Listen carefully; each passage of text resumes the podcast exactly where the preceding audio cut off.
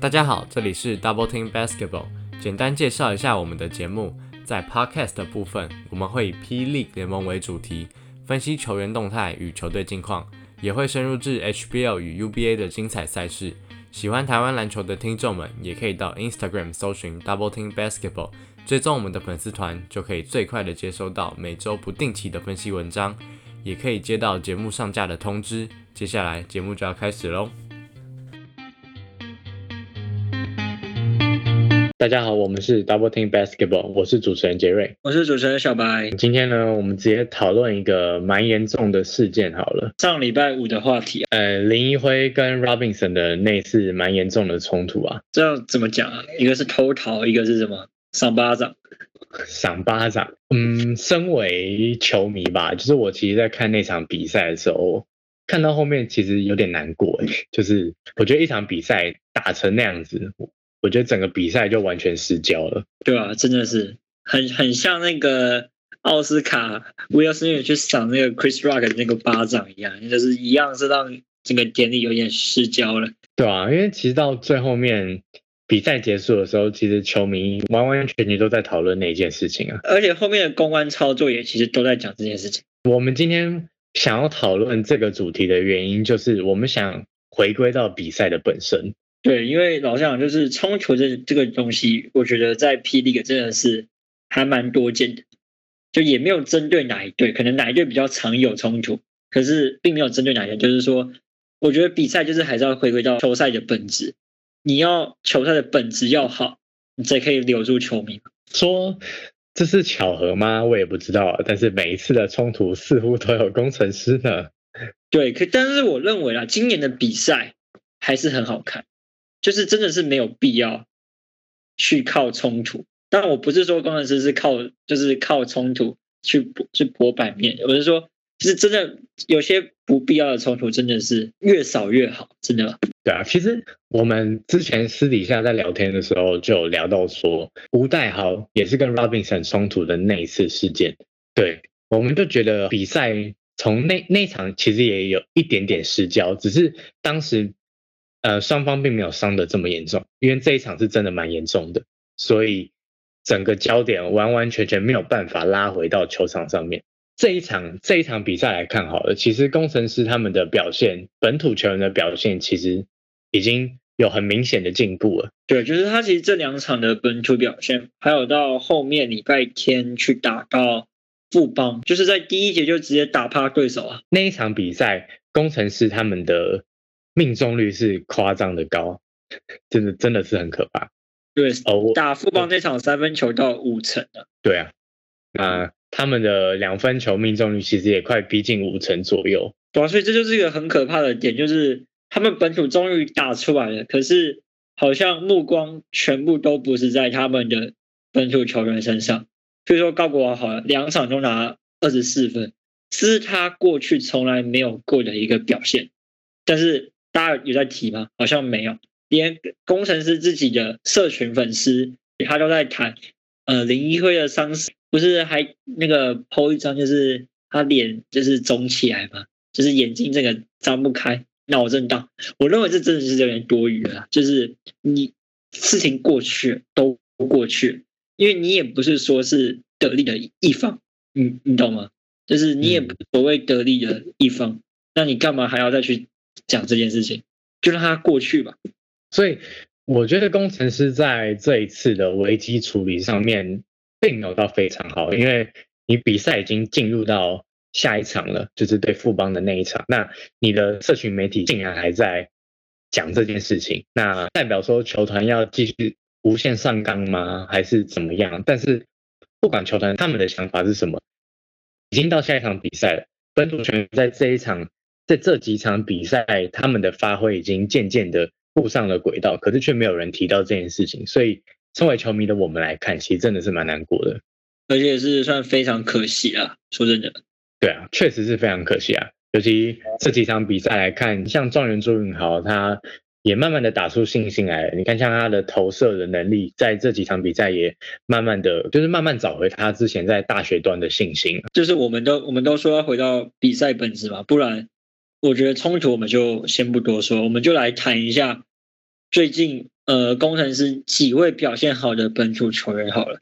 那杰瑞你自己认为啊，就是在这两场比赛看下来，或者是说前面的比赛，你自己觉得最近这一波连胜当中，工程师哪一位球员本土球员是最令你惊艳的？我觉得这几场比赛下来，我觉得是三千五，三千五都高过哈。对，其实纵观这几场比赛下来，我觉得我们其实下半季开始就默默在观察高国豪了。那他下半季一开打的时候，其实他是打到二号位，那时候打领航员的时候，他是打从二号位重新出发。那重新出发，其实他在前面那段时间还是有，其实有一点点找回他的感觉。我记得那时候打到二号位的时候，他的手感是相当火烫的。也那时候也场均应该有十几分，可是呃之后他又陷入了一波沉寂，甚至还有一场完全没有得分的记录过。那这几场比赛，呃其实他调回到一号位来打的时候，既然他的得分能力并没有因为转到一号位而消失，那我觉得这件事情应该要归功于说他之前打的二号位，他并没有局限在说他的。一号位一定要在组织这方面下很大的心力跟很大的苦功，他反而是把他自己二号位的实力搬到一号位的方式去打，变成有点像是进攻型的控球后卫，比较放开了。那他自从比较放开之后，其实他在进攻端上面的表现也算是一种解放，不再要求说他自己一定要有。多余的传球啊，或者是一定要帮队友创造出很好的机会，反而是先让自己有进攻的威胁性。那从进攻的威胁性上面再去更加的延伸，然后把借由这个点，那再让队友创造出更好的机会。我觉得这反而是他应该要这样子打才对。嗯，其实我蛮认同你的这个想法的，因为其实啊，像我四月三号打勇士那场，我就有。进到现场，其实你就可以看到高国豪在整个打法上，或者在出手上，他变得更加果决了。不管是中距离跳投，还是三分线上，他其实都是比以前来的好很多了。就是你不会看到他有一些犹豫不决的状况出现，这个是跟他季初，或者说跟上一季有很大的一个转变。那来谈谈他们的洋将好了。关于大家都在球迷都在讲说啊，球为什么又一直塞给布拉布拉布拉？那关于这几场比赛的表现和这几这几周他们的改变，小白你觉得在洋将方面他们有做出什么调整吗？我觉得他们现在不会硬是把球塞给辛巴，就是变得来讲说本土球员去参与进攻的比例越来越高。就像我们一开始讲到的小烈，其实小烈最近有这么好的表现，我觉得他。大领航员第一场就是礼拜五的时候打领航员，他就单节好像第一节就拿到五，就投进五颗三分球嘛。就是你可以看到他可以释放很多本土球员的进攻机会，就算今天法师宕机，或者是说法师状况没有这么好的话，球队的整个进攻也不会到太不流流畅。但是还是有个问题，就是说当整个球队攻势陷入断层的时候，他们还是会想把球塞给辛巴了。这个是难免的，可是有时候你就是太刻意塞，反反而会造成一个反效果。那我觉得我自己的感觉，我看工程师的比赛，我觉得跟季初有很大的不一样的点是，呃，在季初的时候，其实本土球员都会把球想要塞给辛巴，而且非常非常的明显。所以在季初你们会看到很多有关于就是球队他们。硬要往布拉那边去塞，然后造成的传球上面的失误，其实还蛮常见的。那到这几场比赛来看，呃，第一个本土球员的信心的提升，但第二个是辛巴他在传球方面，其实辛巴这名球员本来就没有说他一定要。每一球都要硬要打，对于他那种球员的个性来讲，当然是能省力就省力嘛。我当然是能传球就传球，干嘛还要硬要塞到篮下去进攻？所以辛巴在传球这方面，我相信他也是非常乐意的。那本土球员其实这几场的信心的提升上来之后，让他们的进攻威胁性其实变得更大。那变得更大的同时，他们塞给。辛巴球的时候就不会这么容易造成失误。那这样子空间拉得更开的状况之下，相对于给杨将的球来讲，第一个也比较好给，那第二个他们打的也会比较轻松一点。嗯，其实刚刚有讲到有辛巴传球这个点，其实辛巴在我觉得啦，就是从之前在 SBL 时期在打新的时候，和到现在工程师的最大的转变，就是他的传球其实变好很多了，他的传导能力真的是，还有他的视野，其实是跟过往是有很大程度的进步。就像你刚刚讲一样，其实本土球员像郭少杰最近也慢慢打出来了嘛。他那一场哇，打富邦那场，我真的是吓到哎！第一节哦，我就觉得哈，这真的是我认认识的郭少杰吗？就算他之后还想去单打 Perry Jones，虽然前面两次都是被干，但第三次他就是突然会使用假动作了。我真的吓到，字节大转，字节的那个一样的招式，在现场是我真的是哑口无言，你知道吗？真的吓到，真的好猛！是因为打前东家吗？棒打老东家啊，少杰。对，但我觉得他还是工程师还是有一些隐隐忧啊，像是田浩好。我这几场看田浩，相对来讲，真的整个风头是被高国豪比下去很多很多的。身为算是蛮关注田浩的杰瑞，自己觉得呢？嗯，我觉得田浩跟高国豪的类型其实本来。呃，设定上面就不一样。那高国豪，嗯，他就是属于比较进攻型的后卫嘛。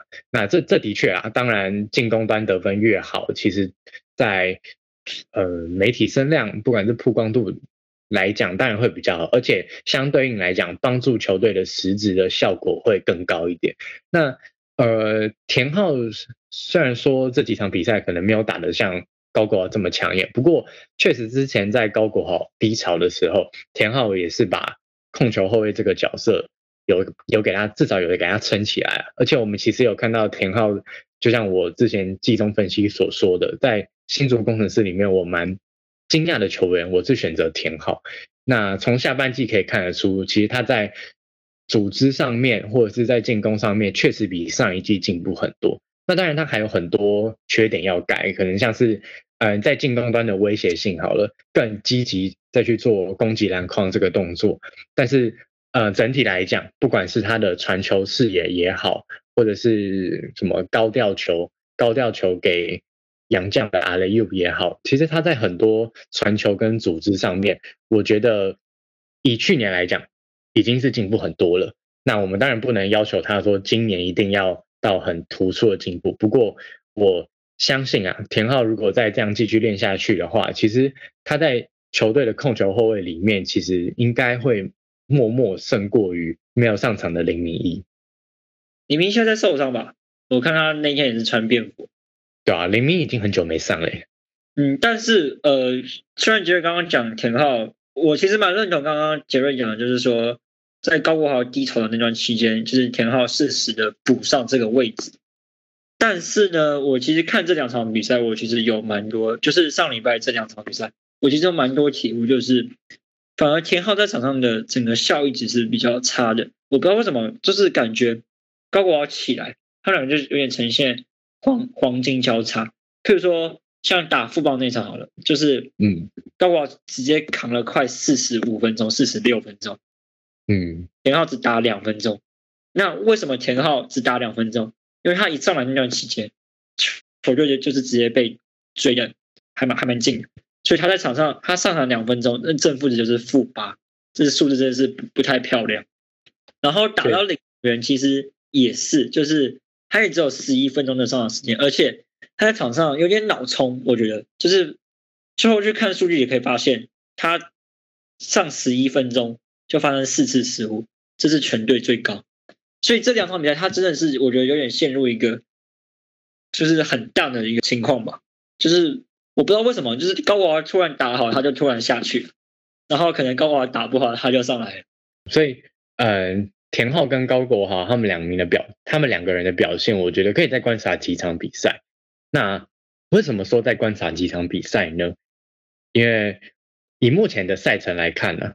新竹工程师在前面几场比赛，从三月十二号开始，他们拉出了一波对六胜四败的成绩。那近三场比赛是三连胜的成绩啊。但是呢，想要讲的，我想要讲的一点是，他们这赢的这几场比赛，基本上都是赢高雄钢铁人跟桃园领航员这两支球队。除了除了这除了这一场啊，这一场是赢了富邦，因为大比分赢富邦之外，其他他们他们输球的比赛碰到的对手都还是前段班的球队。那赢球的比赛，大部分碰到的对手都是后半段的球队。那可是呢，接下来接下来的几场比赛，他们所要面对到的都是基本上都是前段班的球队，梦想家、勇士、国王这这三支球队，在接下来的赛程会很密集的、很密集的对到新竹工程师。那在新竹工程师目前的气势正旺的状况之下，我觉得反而下面这几场比赛反而更能够确定说，今年新竹工程师他们的战力究竟是如何，究竟他们能走多远。如果面对到强队的时候呢，他们能不能够顶住？那我觉得是非常关键的几周比赛内容。嗯，但现在有一个好处是，他们好像这礼拜会再会再碰上副榜嘛，刚好新特利被禁赛，因为新特利累积六个 T，例行赛已经累积六个 T 了，所以根据联盟规定，他要被禁赛，所以副帮那一场就只能用丹阳将。副帮那场会不会有变数呢？我们要看，对吧？其实区域那一场打副帮，刚开始几乎全场都守区域，所以这个还算蛮成功的。就是富邦也要想想看，就是当别人放你三分，你当然可以一直投，但是你会有投不进的时候，那你要怎么办？我们就可以看接下来工程师对上这几支强队，富邦勇士、梦想家、国王这三支强队，他们的表现究竟会是如何？我们就拭目以待。那既然都提到勇士了，其实勇士在年后先拉出一波七连胜，虽然最近突然一个二连败，但他们索性在四月十号打钢铁人的时候成功止败，目前十四胜八败，还是排在联盟第二，与国王只差一场胜差。但国王为什么可以打这么好？其实最主要是他们最近拉出一波六连胜，而且是挡都挡不住，就算落后二十分，他们还是可以把它扳回来。嗯，杰瑞，你自己会不会觉得说，今年冠军有可能就是国王打勇士？哇，这么早就要预测冠军冠军赛是谁打谁了吗？没有这么早预测，只是这两支队伍怎么讲都是票房保证，然后每场比赛真的都很好看，就是你也会想看到他们两个在季后赛碰头吧？对，就是说真的，身为球迷啊，他们两双北大战真的是我，其实我这个赛季真的想不到双北大战会这么好看。而且真的是场场精彩，对，完就是完完全全没有没有说这个比赛值不回票价，每一场绝无人场，绝对都超级值回票价。对，所以这个对战组合其实我这一季真的还蛮意外的。那对啊，可能国王的操作我们就都不谈了，我们就回归到你讲的，会不会觉得说这一季的冠军赛是他们两个？嗯，其实我反而有一支球队是，我觉得不会进冠，不一定会进冠军赛。哪一支？哪一支？其实我觉得是，我觉得是富邦勇士。呃，好，那我也先讲啊。虽然我刚刚是这样开头，可是我认为啦，其实梦想家和工程师都有机会，可能有机会挑战谁，还是都有机会进冠军赛。就是我觉得这个冠军战组合并不是说现在就定了，可能这两支几率比较大，但是我觉得梦想家和工程师也是很来势汹汹，像工程师上场就直接扳倒勇士啊，也没有人会想到嘛。对啊，不然啊，不然不然我们现在就在这边预测嘛，因为太早了啦。不是你你现在在这边讲，你现在讲这四支球队啊，这四支球队本来就是。就 本来战绩就在前面的嘛。对了，我没有，我就是看好这四队会进季后赛，我不看好后面两队啊，差太多了。好了，那我我自己在这边，我这我自己觉得冠军赛会有国王队，但是另外一支球队是谁，我不敢保证。哎，可是我你这样的赌注其实很大胆，我认为你既然敢说去年的卫冕军可能进不了冠军战，你先讲你的理由好了。好我我先讲为什么看好国王队啊？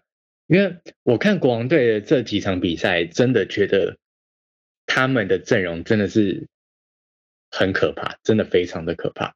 为什么这样说呢？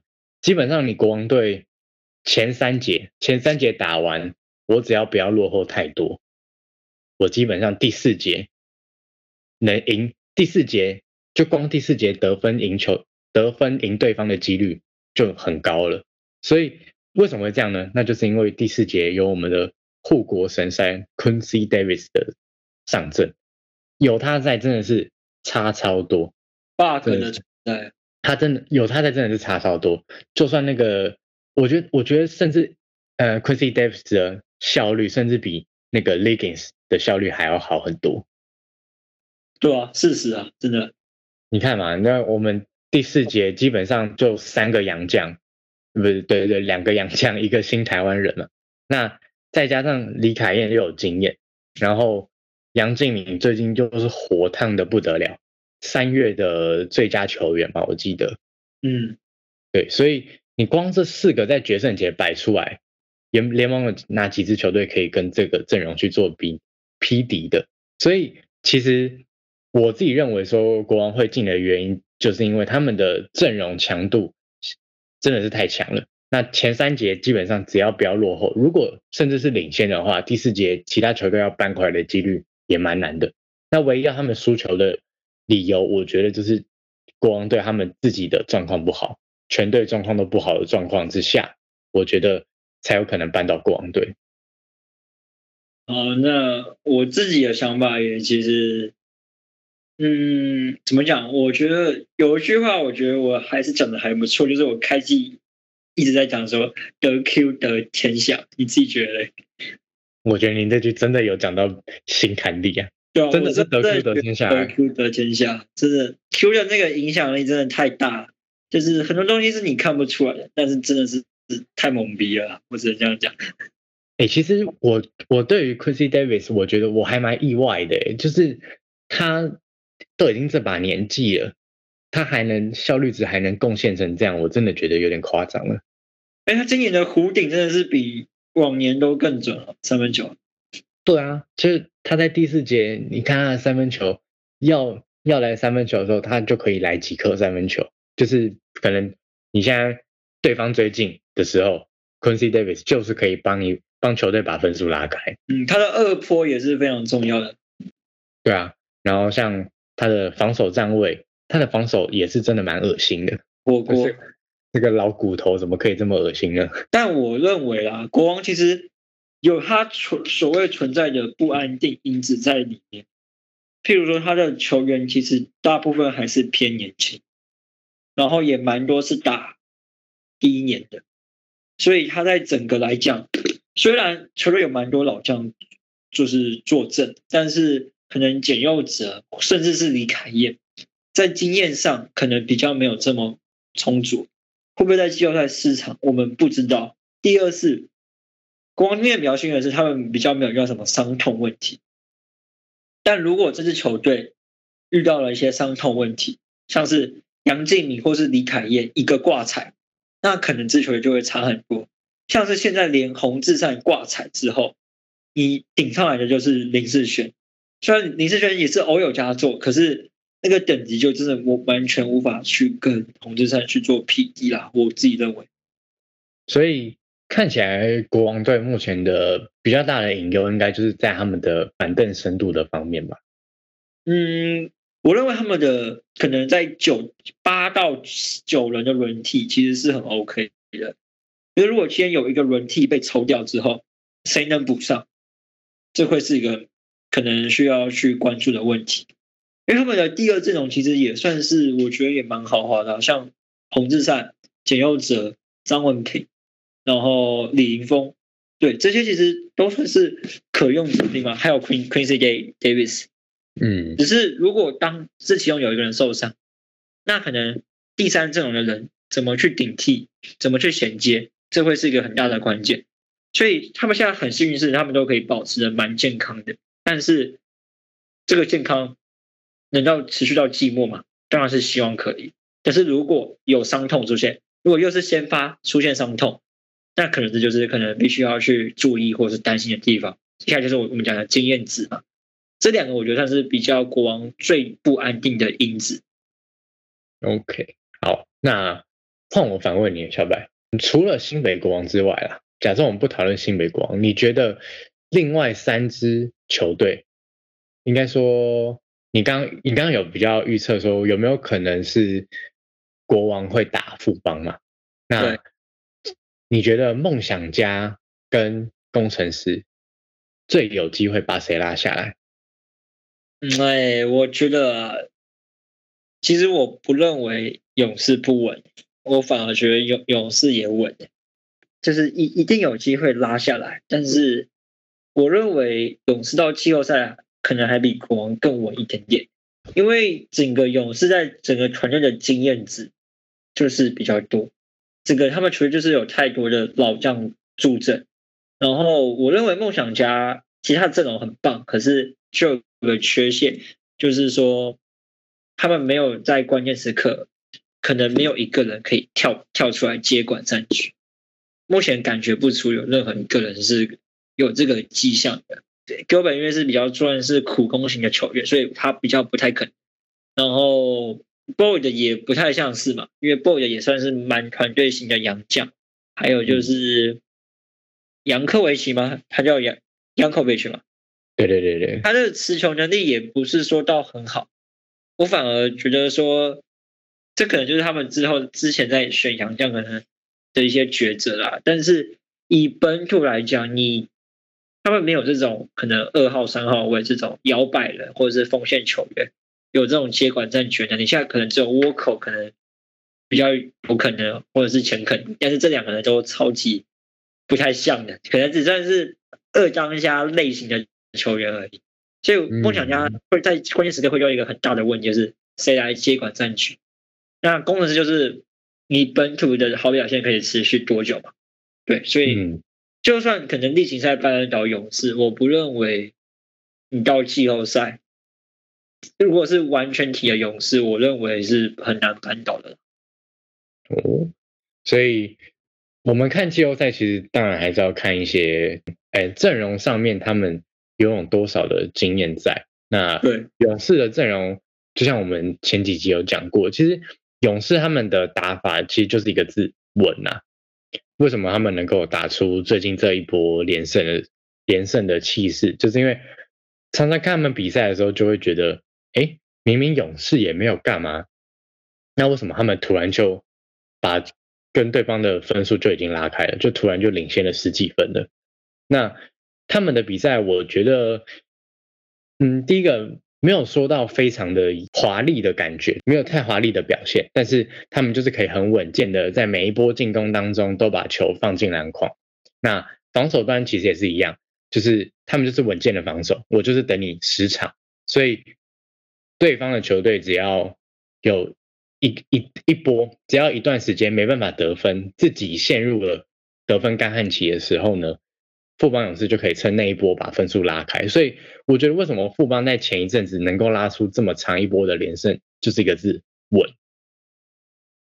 我认为啦，防守强度会是他们这一季就是能不能卫冕的一个很大的关键。其实你看他们的输球，其实就算是比较失分多的比赛。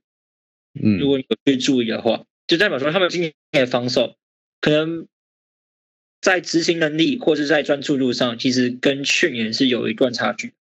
这可能也是跟年龄增长有关系的。但是如何去找回这个防守，我觉得会是他们很大的一个关键对，而且季后赛不管是进攻还是防守强度，各队都会再往上提升一个层级啊。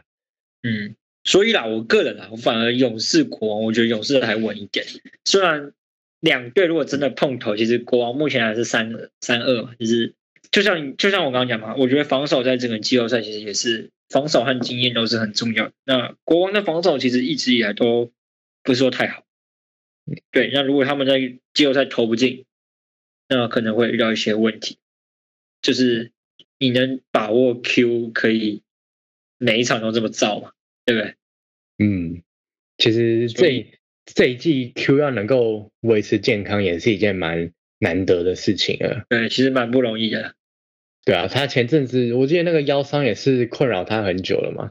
但 Ryan 其实我觉得在使用上，我认为在时间的分配上是蛮规律的，而且不会说到太超他。嗯。就相对领航员去年来讲，可是因为领航员是真的很需要他，那国王是比较有那个本钱呐，就是我可以让你可能第第一节几乎都躺，或者是第三节全躺，就是尽力拼第四节，然后可能第二节初还有第第一节末段这样子。Q 的使用上面，我觉得教练也是找到了一个蛮好的使用说明书，就是可以让他维持健康之外呢，也可以让他在应该要发挥他的价值的时候。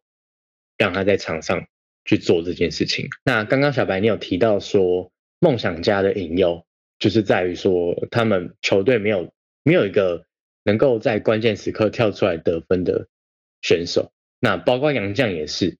那梦想家其实，在嗯前一阵子吧，杨绛大线之前，他们也把 Hicks 这名球员把他裁掉了，就最终没有选择他。那小白你怎么看？梦想家在杨将选择最终选择上面的这个决定呢？呃，我认为这就是一个他在团队与个人之间的做了取舍，他觉得选择了团队，就是还是决定留 Boyd，放弃希克斯。我认为啦，其实今年希克斯回来的确在状况上可能比较不如去年，但因为他也才两场比赛，我其实我们其实就之前就讲过，我们很不喜欢用。可能一场或是两场比赛去认定一个人未来的表现，嗯，对。但是我也不否认，Hicks 的确在这两场的存在感的确是不如去年，而且球队都输球，所以你留 Boy 的，我觉得有他的道理性。但是你必须承担的后果就是，你这支球队就是没有一个可能进攻单打点，你没有一个持球主要的 ball handler。你只有终结点，这会变成是说，他们在关键时刻会遇到一个问题，就是到底谁要跳出来接管比赛？就以他们最近一场打国王就知道，你前面可以领先二十多分，呃，没有到二十多分，二十分。可是当你手感不好的时候，谁来跳出来？如果没有人跳出来，就是你还是一样继续在外面传导、塞塞塞子、投三分球，那你投不进，你知道没？就是会被追回来。所以这个是他们目前很大的一个问题，目前还是没有任何迹象看出到底谁可以来跳出来掌管这支球队，没有。那到季后赛这个问题，如果他们进攻又遇到宕机，这绝对会被这个问题会被更加的放大。蛮同意小白你讲的，但是另外一方面，其实我比较好奇的是，呃，他们最终在选择杨将上面，他们是选择了 Yankovic。这名球员，这名球员他其实，在杨将大限之前呢，他其实只出赛了一场比赛而已，而且那一场就是中间还打到一半，然后就直接被驱逐出场了。那对，那小白你怎么看？为什么梦想家他最终会选择一个打到一半被驱逐出场的人呢？哎，也不是这样讲。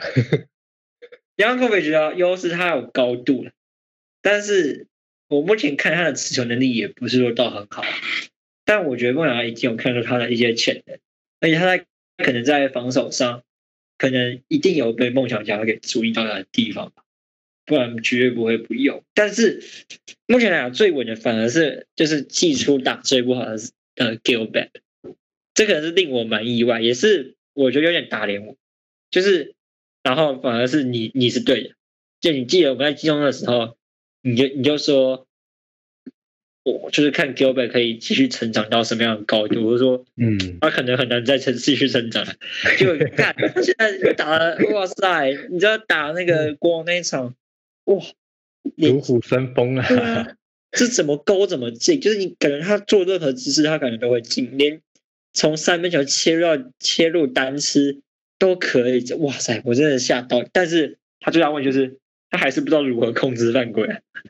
对啊，所以我刚刚就有在想，哎，会不会梦想家留 Youngkovich 的原因，就是因为 g i r l b a c k 会很长，就是打到一半就犯规麻烦，然后就下去了。不知道，但是我至少可以看出来，为什么呃 Julius 教练就是这么愿意相信 Go Back，这个潜力的确是在那一边的。嗯，但以杨将能力。他们就是还是输，我觉得还是输其他队一截吧。就是但是他们都是找团队型的啦，所以你要说输吗？我觉得也也不能这样讲，因为就像我上期讲的，其实团队型洋将对之于一支球队的帮助，其实可能远比大家想象中来的要高很多。嗯，而且像梦想家这种球队啊，其实本土球员的发挥，我觉得会比洋将的发挥来的重要，因为他们洋将的比重、进攻比重、得分比例，其实以各队来讲的话，他们其实已经不算高的了。那本土球员的发挥，我觉得会是主宰比赛的关键了。所以他们在找这三个洋将的时候，为什么会找团队型洋将？我觉得就是因为想要让本土球员能够有更棒的空间，去让他们去做发挥的表现。应该这样讲，如果杨敬明还在那个梦想家的话，我认为今年他们真的很有机会冲击总冠军。其实现在换成陈立焕了，sorry 啊，哇，立焕啊，哎，说实在的，其实立焕到这支球队真的是凶多吉少哎，因为现在沃克也打出来了。对啊，那就嗯，题外话啦，我就觉得说陈立焕今年。换约换到梦想家，我相信一定是以当时的身世来讲的话，陈立焕的这支合约一定值了不少钱。那但是最后以在教练在教练团的可能战术的体系之下，没有让陈立焕发挥出他应该要有的价值，我觉得还蛮可惜的。可能在外线攻击上你不稳定，也可能是。让 Julius 不太敢用他的原因之一吧，我记得。对啊，啊，还是我们还是回归杨将的主题啊。那呃，本来 Yankovic 这名球员，我觉得反而以小白你刚刚的论点来讲的话，我觉得或或许啊，其实搞不好摆 Hicks 的效果或许会比较好。就像你讲的，如果在第四节的时候需要有一个人跳出来的话，那我觉得。你要有进攻能力的话，那我觉得 Hicks 应该会比其他呃像 Gilback 还有 Yankovic 来讲的话，他应该会更有机会能够为球队跳出来去主宰比赛。但我觉得这就是看之后吧，因为就像就像你刚刚讲的，Yankovic 只打两场比赛，我目前是觉得啦，他的效益可能不会比 Hicks 太高出许多，但是就是梦想家的选择嘛，我觉得反而就是。也只能看了，对不对？对啊，因为现在讲这个，当然也就是有点马后炮的概念啦。但是，嗯，就尊重各个球团的选择。那球迷怎么看？你们也可以自己想一下，为什么他们会这样子摆。相对梦想家啦，富邦在选择上就真的简单很多啊。毫无疑问啊。对，吉古拉的确是明显遇到一些水土不服了，而且。嗯，你说他可以单抵消辛巴吗？好像也还好，但是他进攻端可能没有什么帮助。换来一个 Perry Jones，哇，我觉得的确是给富邦在锋线上更多的一个选择。那中锋至少还是有小副坐镇，不会差太多。那其实 Perry Jones 也完成他在 PD 的首秀。杰瑞自己怎么看 Perry Jones 在第一场面对工程师的表现？我觉得以 Jones 第一场的表现来看，嗯，其实说真的，我觉得还好，就是没有到很令人惊艳。因为这场比赛，富邦勇士最终还是输球，而且算是一个在大比分，算算是一个大比分输球的状况。那虽虽然中间富邦勇士有追回来，不过我觉得在 Jones 的发挥来看，他的三分线。他的三分线的确是出乎意料啦，只是他的表现有没有到这么强势，我觉得难说哎。我反而现在没有看，没有到很看好他。嗯，我给你一个不同的答案，我倒觉得，嗯，先不论 PD 了，其实他很适合 NBA 球风，要不是他可能因为之前受伤，这个你在爆发力啊、体能啊，可能。跟我们太上 NBA，不然我觉得他应该还是一个很适合现今 NBA ready 的球员。我自己是这样觉得。那那你觉得他到 P League 之后，就那你觉得他的贡献值，你觉得大概？我个人认为啦，以就就是虽然就是只打一场，就是直接去论他好不好，我觉得太还是太粗略了。但是我个人反而看完第一场，我反而是看好的，因为他其实并不吃球权，然后打也很团队，三分球把握度很高。但是的确，就像你就像你刚刚讲的，可能虽然感觉数据很漂亮，但是球队是输球的，这可能就是他跟辛特利的差距。辛特利在可能那一场打工的是那场的状况下，他可以做做切入突破，可以给富邦更多的进攻变的变化出现。但是 Perry Jones 的切入可能就比较不太行。可是如果他之后可以把可能在攻击篮筐上。更强势一点，然后维持现有的外线能力，我个人反而是蛮看好的。对，那以 Perry Jones 他的表现来看啊，就像小白讲的，当然一场比赛看不出来，只是呃，我觉得 Jones 在团队的发挥，其实我本来会设定在一个可以主宰比赛战局的一个洋将，像是辛特利那样子，但是。呃，我觉得他会，他可以帮勇士队再更加分，没有错。可是他没有办法打出主宰，他有没有办法打出主宰力的表现？我会画上一个问号。这样，我觉得就看他的单打能力可不可以起来。如果有一点单打能力会更好。但是就像我前面就讲，就是不一定要主宰嘛。团队型的洋将一定有他团队型强中的优势，就像汤马斯。嗯，所以。我觉得就是未来观战重点是，他有没有一些切入攻击篮筐的能力，或者是说持球单打的能力，这东西不用太多。可是如果你有这个技能，当球队遭遇危机，你可以使用的话，会对这支球队帮助很大。那大部分时间，如果你是就是很配合团队，然后可以把握一些进进球，甚至帮助球队梳理一些攻势，然后在防守端拿出你的身材。拿出你的四肢贡献，那你这洋将是一个很完美的洋将。对啊，但不管怎么换呢，应该都会比德古拉还好啊。嗯，至少效用来讲。对啊，那另外两名洋将其实相对来讲，就是本来就是上一季夺冠的班底了，所以贡献值到这一季不减，其实还反增。所以这两名洋将。我个人认为是没有太大的看法，就是持续看好，就是稳的，长期看好这两名。就怎么看也不用，也也不会换到他们两个，也合作第二年了嘛。对啊，那今年两两个人的表现甚至有越来越可怕的趋势啊，所以这两名洋将，我相信大家也不用跟大家多说什么，就是稳。哦，那最后一队可能有四个洋将有做抉择的，就是钢铁人。把 Harris 换掉，杰瑞自己觉得是在预期之内吗？我觉得不在我预期之内，把他换掉不在我预期之内啊。那你觉得他们应该会换谁？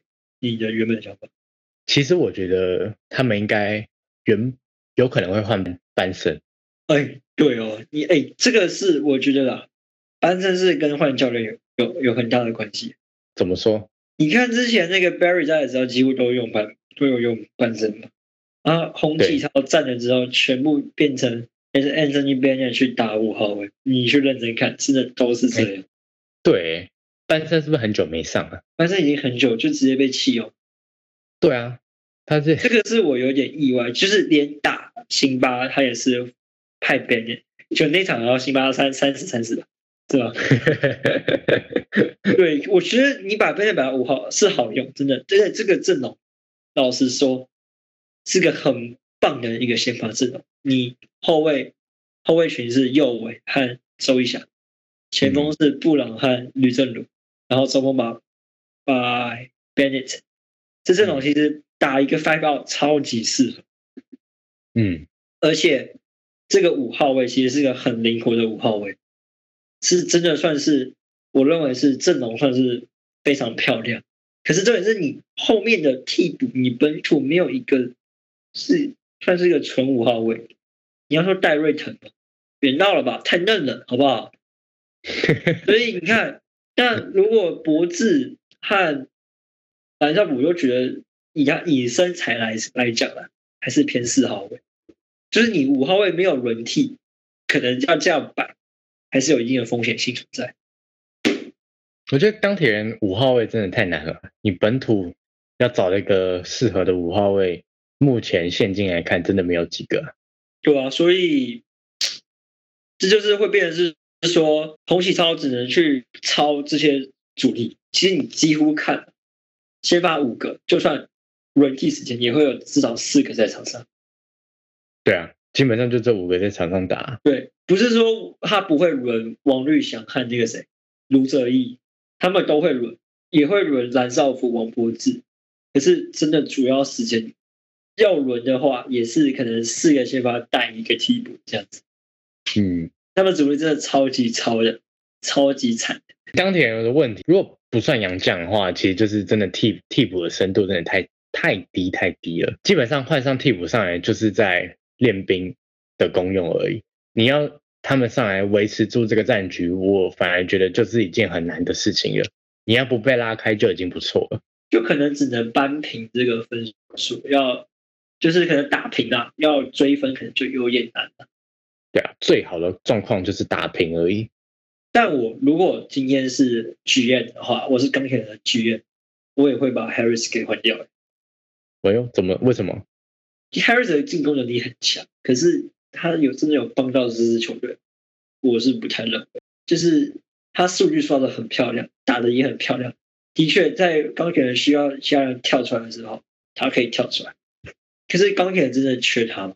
以现在这个位置上，本土上，Harris 是偏二号位的球员，你都可以打到三号位。可是以周翔回来的，以板凳卢哲一算是目前最稳的板凳。如果你有 Harris。一定会压缩到，可能不会压压缩到周瑜翔，可是一定会压缩到吴周一的上场时间。但相对来讲，你来你又不是，也不是说是一个救世主，就是球队又开始赢球，你也没有，那你也只会飙分。我认为，可能就是我对凯文型这样的一些偏见。我觉得，在这个权衡之下，我会选择留的话，我还是会选择留另外三个。但可能如果是红旗超的话。可能他会想把 Benson 给弄掉嘛？就算他今天没有受伤，我也会想替他。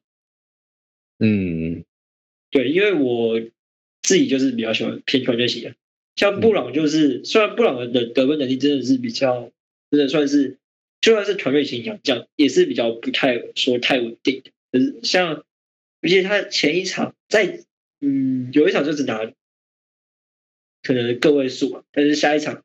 打副王又飙到二十七分去，就是他比较不稳定。可是我觉得至少他在场上，球队的比赛都不会要太难看，所以不会输的太难看。嗯，好，那我的看法是，我觉得 Harry 这名球员，对，就像你讲的，他只会砍分，没有错。但是我原本是觉得说，Harry 这名球员会不会影响到陈友伟的发挥？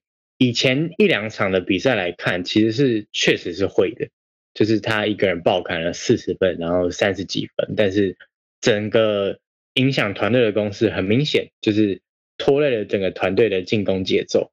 不过后来几场比赛，伤兵隔离的该隔离的都隔离完了，那该伤兵的都慢慢的回来之后呢，其实 Harris 他的贡献也不是说到太多。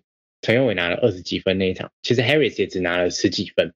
那在有本土球员可以跳出来的情况之下，其实 Harris 的工作反而就没有到这么的困难，他就不会需要做到一直要砍分、砍分、砍分的工作。呃，本土球员的发挥，其实我觉得反而会影响到杨将很多，甚至影响到他们整个的评价之类的。因为，请你看像布朗，布朗上一场比赛，其实。布朗在球场上，我们都知道说他是一个团队型的洋将，也很喜欢做传球。那进攻端的欲望跟其他洋将相比，其实反而少了很多。但是，呃，仔细看比赛的话，会发现其实布朗在控球的时候，你大概看一下，基本上陈佑伟、吕正如，或者就是先发那几个，陈佑伟、吕正如，或者是 Bennett，或者是周义翔这四个，他们的跑位，布朗会传得到位的，也是。选他们跑位选择也是比较 OK 的，可是你看像其他替补上来的时候，反而整个拖累整个团队的攻势，布朗的呃效益就完全大大的降低，因为他可能完全不知道说他可以做什么事，因为队友的跑位就是错的，那错的状况之下，他完全没有办法把球传出去，那整个球队的流动就会卡住，所以呃，我觉得本土权的发挥反而会是限制到洋将的一个蛮重要的因素。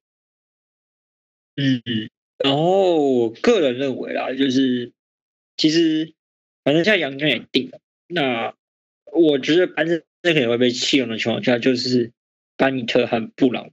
其实这个阵容上，就是怎么摆都会有超过呃至少有三个持球点在球场上，反而不一定要让吕正儒当这个主要持球点。呃，如果你让他当那个定点射手，甚至说跑动射手，就是。给他一个比较简单一点的任务，我认为是会是比较好的，因为我觉得最近讲他的效率值真的是太差了。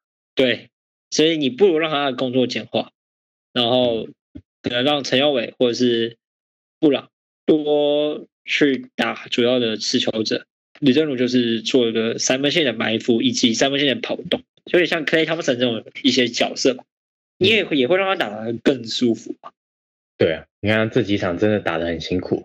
对，其实他没有必要打这么辛苦，真的。你看现在，其实周伟强也可以帮他做一些分分担嘛。虽然周伟强的状况就是气外很大，但是我认为啊，至少这个阵容对钢，就是他加进钢铁人，对钢铁人绝对是加分，也是对自己可能在机会上是最好的。所以我觉得这个是一个双赢的一个签约。以接下来的高雄钢铁人，我其实我觉得应该也差不多要进入到练兵的状况了啦。就是本土球员的，应该也不用再拼战绩。我觉得能够养几个新秀，我觉得趁这个时候赶快试试看吧。还是想看到精彩的球赛。对啊，当然还是想看到精彩的球赛。对，能赢还是只能赢啊。反正你这选秀签又又不是你的，对不对？是新秀吧？就是看。能练出几个？像我觉得之前那个第五顺位的林君豪啦，就是你既然都选了，就练练看。对啊，就练练看呐。那如果他三号位转失败，算了，你四号位好挤哦。你还是练三号位好了。慢慢练啊，就是对，至少至少你上场，我觉得不要喘，打不好没关系，但是不要让球迷觉得你。好像很差的感觉，但他们还是有捡到宝，像卢泽义嘛，对不对？你看卢泽义现在工工程师完全不被用啊。那我们这集就差不多到这边告一段落了，洋将大赛已经结束了啦。那球迷你们有什么看法，也可以私信跟我们跟我们一起做讨论。今天就先这样啦，大家拜拜，拜拜。